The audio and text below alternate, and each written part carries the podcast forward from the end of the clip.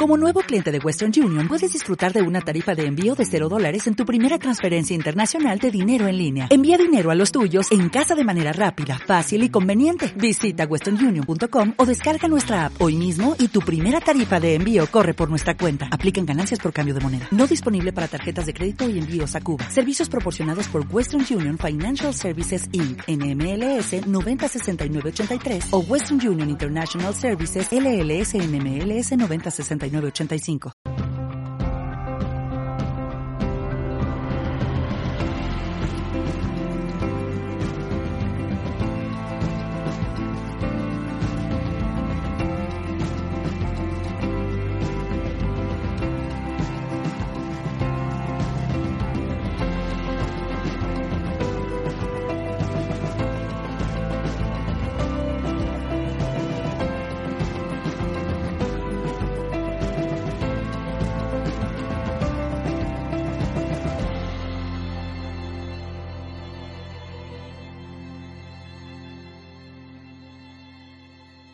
Bueno, pues yo creo que me cuentes, porque además yo soy un fan de la moda ética y tengo que decir que es divertido. Igual que antes decía alguien que es divertido investigar dónde compras, qué compras de, ropa, de comida, yo tengo que decir que es divertido investigar lo que, cómo vistes. Entonces, ¿qué es, ¿qué es la moda sostenible? ¿Qué es la moda bueno, eh, la moda sostenible es, es, una moda que busca eh, minimizar impactos que busca eh, dar un giro, eh, estamos hablando de la economía, darle un giro al modo en que consumimos la ropa.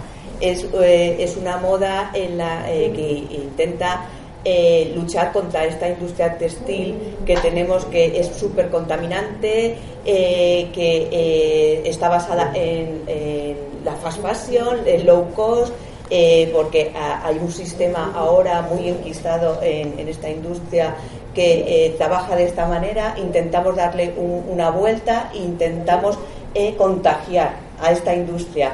No, no eh, nos, ven un poco como talibanes, que vamos detrás de ellos para romper escaparates, no es así. Queremos contaminar, contaminarles o contagiarles de nuestras prácticas. Es algo muy difícil porque, sobre todo, la moda sostenible es mesura. No, seguimos, no podemos seguir consumiendo ni produciendo de la manera en lo que estamos haciendo. O sea, moda sostenible no es comprar mucha moda ética y sostenible. No. No solamente eso. Y mira que yo tengo una tienda, ¿eh? que os invito a venir. Pero la ropa más eco es la que tienes ya en el armario. Es decir, es la ropa que ya ha hecho su gasto medioambiental y que tenemos que intentar utilizar todo lo que podamos. Poner un poquito al armario de la abuela y cuando tenemos que eh, comprar algo, ahí es donde interviene la moda sostenible. Busca la trazabilidad de todo el, producto, de, todo el producto, busca eh, cómo, está hecha, eh, qué materiales han utilizado, quién te la ha hecho, su huella de carbono, cuánto ha, recorrido. Bueno, eso es súper complicado. O sea, me estás diciendo que, que yo como consumidor tengo que saber si esta chaqueta ha sido hecha con productos ecológicos y además quién la ha hecho. ¿Y eso, Por supuesto que sí. ¿Y eso cómo puedo hacerlo? Yo como... A ver, eh, la moda orgánica es complicado, sobre todo aquí en España. No somos productores de tejido orgánico. Los diseñadores que están haciendo moda eh, en nuestro país son auténticos héroes porque no tenemos producción orgánica. Tienen que buscar eh, esta producción fuera, con lo cual ya se encarece un poquito más el producto. No mucho, tranquilos, no, no, no, no mucho más de lo que te puedes encontrar en, un centro de Madrid, ¿vale? Eh, pero también es una, es una moda local, es decir, puede no estar hecha con tejido orgánico, pero ser sostenible, de la manera que se ha hecho, la producción que se ha hecho, el diseño exclusivo, eso es moda sostenible también. No es se está hecho aquí como antes teníamos en, Levante, ¿no? Teníamos eh, calzado, en Cataluña teníamos textil. Si está hecho aquí, simplemente el transporte ya estoy minimizando el impacto ambiental también. Sí, hombre, lo ideal es que eh, se haya tenido en cuenta todo, es decir, eh, se haya minimizado el impacto ambiental, el consumo energético y que también la materia sea orgánica, que no se hayan utilizado pesticidas, los químicos que se han utilizado. ¿Y hay etiquetas que me dicen eso? sí, tenéis la certificación, hay las certificaciones Fairway Foundation, la certificación GOTS, la certificación de huella de carbono y luego pues eh, empresas como, como, la mía que homologamos a los proveedores no tenemos esa certificación de, Circular Project de Circular, de circular Project es un, un proyecto auditado por la economía del bien común en el que eh, eh, lo que hacemos es homologar a los proveedores que eh, venden en, en, el espacio. ¿no? Tengo, una, tengo una difícil que va al hilo de lo que antes. ¿Cómo te llama la chica, la última chica que te la pregunta? lo que más o menos ha lo que dijo Ainhoa. Está muy bien, ¿vale? Imaginemos que yo voy, investigo y encuentro dónde puedo comprar esta ropa, pero normalmente es más cara que la que, la que puedo encontrar en, en, una superficie. Eh, pregunta difícil. No, te invito a que vengas por la tienda y, veas los precios, los precios que hay. Primero, te están dando un producto eh, diseño exclusivo, edición limitada, a la mayoría de las veces hecho a mano, eh, bueno, hecho a mano en talleres de aquí, y luego no es mucho más caro que lo que te puedes encontrar en, un Zara, por ejemplo.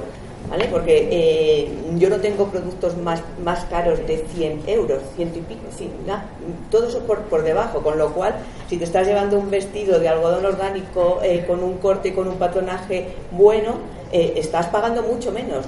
Primero porque los diseñadores están jugando con un margen muy estrecho, están eh, reduciendo sus márgenes al mínimo para conseguir que esta moda llegue más lejos. ¿vale? Eh, yo quería hablar también de la, fuerza que tenemos como consumidores. Y os había traído el informe ABAS que, de la agencia ABAS de comunicación, que como nos ha internet y, yo no he organizado una... una Mejor así, cuéntanos eh, pues el, informe ABAS ha hecho eh, la agencia ABAS hizo un informe eh, sobre la fuerza que tenían los consumidores y se ha hecho una encuesta muy amplia de lo que buscaba el, consumidor a, la hora de, comprar un producto, ¿no?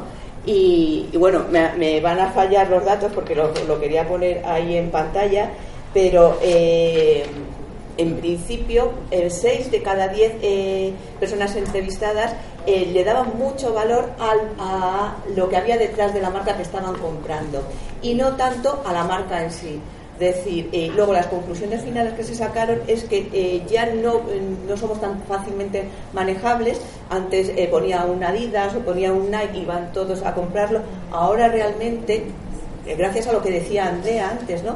que eh, ya cada vez estamos más informados, cada vez hay más gente que sigue este tipo de, consumo, eh, pues no, no, somos tan fácilmente manipulables y vemos qué hay detrás. ¿No? Este informe ABAS lo que ha dado mucha esperanza a iniciativas como las nuestras, porque eh, cada vez eh, se exige que detrás de cada producto haya un contenido, que es lo que ofrece un agricultor orgánico, lo que ofrece, ofrecen diseñadores que están haciendo moda ética, moda sostenible, es decir, una moda que ya viene con un diseño. ¿Vale? Eh, y, sin pesticidas, sin tenía otro dato por aquí. Cumpliendo derechos humanos, me imagino. También. Claro, derechos laborales. Efectivamente, para eso está el, certificado Fairware Foundation. La industria textil eh, no solo es la industria, la segunda industria más contaminante del planeta, sino la industria donde se dan las prácticas laborales más salvajes. Es decir, hay, eh, trabajo infantil, hay esclavitud.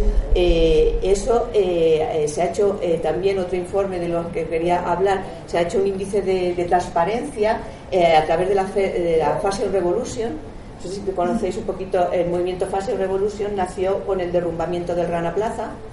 Eh, cuando se derrumbó el Rana Plaza eh, ya se venía advirtiendo que eh, en ese edificio había, estaban todas las cadenas que os podáis imaginar, desde el corte inglés, Invictel, Mango, estaban todos ahí metidos y estaban en cada planta, había una producción industrial, se les advirtió que ese edificio estaba en unas condiciones tremendas eh, incluso el día antes se les dijo que no estaba en condiciones de habitabilidad, pero al día siguiente se les obligó a ir a trabajar. Pasó lo que pasó, murieron muchísimas personas y eso fue el detonante eh, de que naciera el Fashion Revolution Day. La moda sostenible ya llevaba muchos años, sobre todo en el norte de Europa, eh, pegando fuerte, pero esto tuvo que pasar algo así, por desgracia, para que nos pusiéramos en el centro de atención de de, la gente, esto fue el detonante, ¿no? Y nació el Fashion Revolution Day, es eh, una organización que nos une a todas las capitales del mundo reivindicando una moda ética. Me vas a tener que parar porque yo me enrollo. Que, bueno, el, el tema es que eh, eh Fashion Revolution ha hecho un índice de transparencia este, este año y bueno, se está viendo eh, qué trazabilidad tienen las grandes cadenas.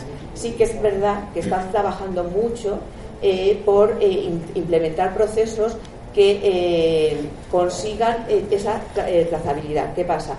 Que subcontratan tantísimo que es muy complicado. De hecho, las, marcas que salen peor puntuadas son las marcas de lujo. Chanel, Hermes, todas estas son las que peor puntuación tienen. Luego, pues pasamos a un Inditex que, que, está haciendo sus pasitos, pero yo os vuelvo a repetir, desde mi punto de vista, hay quien me lo puede discutir, la moda sostenible es mesura y es algo... Nos quedamos con eso, yo creo. Tenemos que pasar ya a, la, que lo digan ellos que también... Vale. Eh, eh, Conclusión, lo, último, La, la, moda sostenible es mesura. Esta gente, eh, estas grandes industrias, no están por la labor de reducir su producción, porque realmente es su fuerza.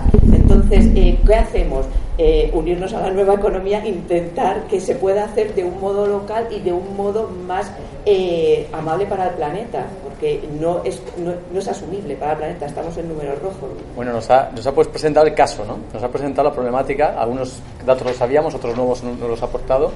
Eh, yo quiero decir dos cositas de conclusión también antes de pasar a vuestro ejercicio. Tenéis que pensar qué podéis hacer cada una de las personas que estáis aquí para transformar el sector del textil. Yo tenía una, una pregunta para este ejercicio, es decir, también, si queréis, eh, el informe Abas lo que preguntaba era eh, qué pensáis si el consumidor es el principal agente de cambio o si son eh, los gobiernos y las empresas. Es decir, si nosotros provocamos eh, a, las, a, las, empresas para que hagan el cambio. O el consumidor. O el consumidor. Era, un poco la pregunta que hacía este informe. ¿no? Pues, tres, tres pistas para el ejercicio. Una, mesura, o sea, consumir menos. Eh, quiero decir la frase de Machado, de solo el necio confunde valor y precio. A veces comprar algo de 3 euros, independientemente de pensar que un niño ha trabajado en esta prenda, eh, es más caro que comprar una camiseta de 12 euros que solo, y solo comprar una M de 5 al año, como hace mucha gente, ya son 3 por 5 son 15 euros. O sea, solo el necio confunde valor y precio. Eh, siguiente, no has hablado, pero doy pistas, reutilizar. Hasta la generación de nuestras madres y nuestros abuelos, si se te rompe un, botón, lo coses. Si se te rompe un bolsillo, lo coses. Siguiente, ¿por qué no segunda mano? Estos pantalones son de segunda mano. ¿vale? O sea, se puede llevar ropa de segunda mano, no pasa nada. Se pasa por una lavadora y ya está. O sea, simplemente algunas pistas, ¿vale? Entonces yo creo que ahora ya pasamos al ejercicio. Para los que habéis llegado durante, el, durante la presentación, cada una de las sesiones de media hora son 10 minutos de presentar el caso y 10 minutos que cada persona, con la persona o personas que tenéis al lado, tenéis, os vamos a dar si no tenéis de antes posits, y tenéis que poner en el posit muy específico ¿Qué podéis hacer como persona, como consumidor? Ya no qué tienen que hacer las empresas y los gobiernos, sino tú qué puedes hacer para transformar el sector de la moda y luego lo pondremos allí, ¿vale? Pues venga, ahora a trabajar. Ya tiene que haber, os presentáis si no conocéis a la persona al lado y pensad qué podéis hacer. O qué vais a hacer, mejor, qué vais a hacer.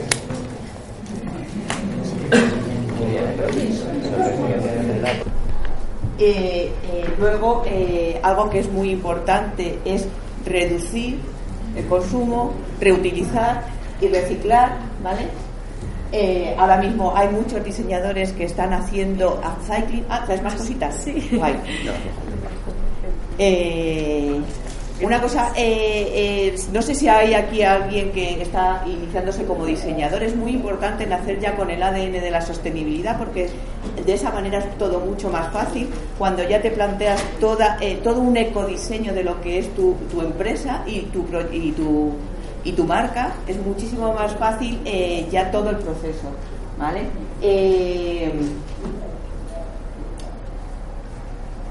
Lo que, lo que os digo, eh, eh, hay tres, eh,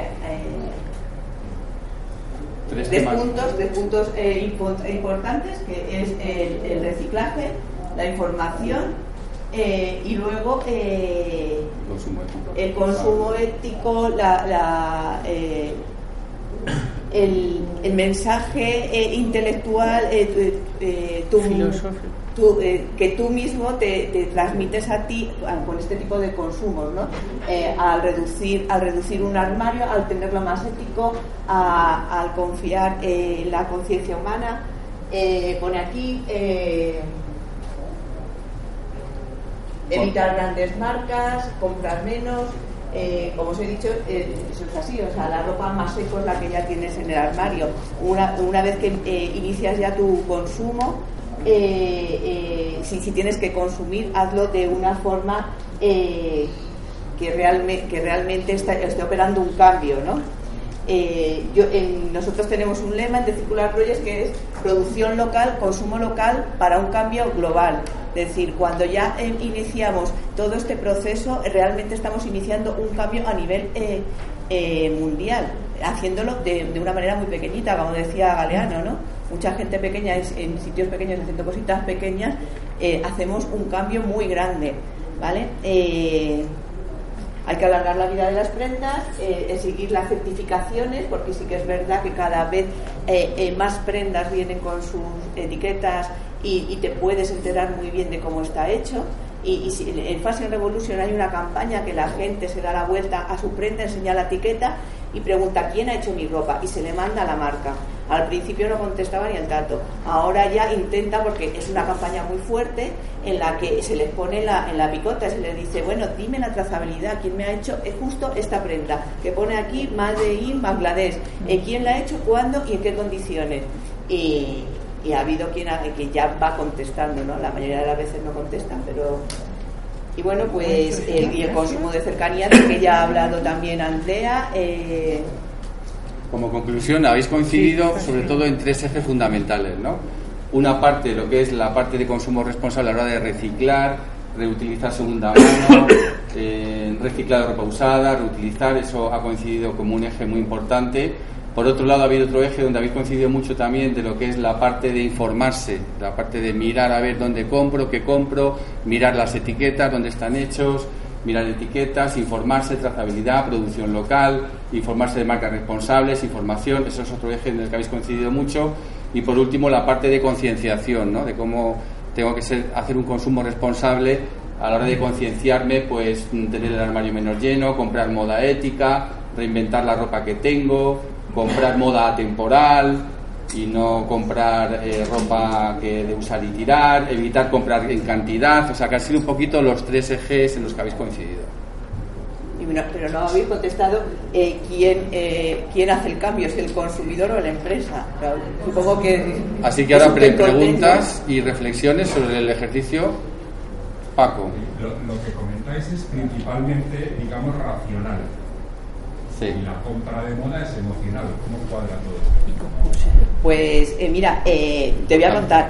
Yo inicié mi proyecto porque eh, primero empecé con una marca, el Sin Vivir, y la experiencia como consumidor era, y em, empecé en mercado central del diseño, moviéndolo un poco, y la experiencia del consumidor era tan gratificante que, eh, que se iban súper contentos. ¿no? Eh, yo decía, bueno, es que necesitamos un espacio en el que la gente pueda venir, tocar, eh, probarse, porque, claro, decía, bueno, y si yo quiero más, ¿dónde voy? Era, era todo online.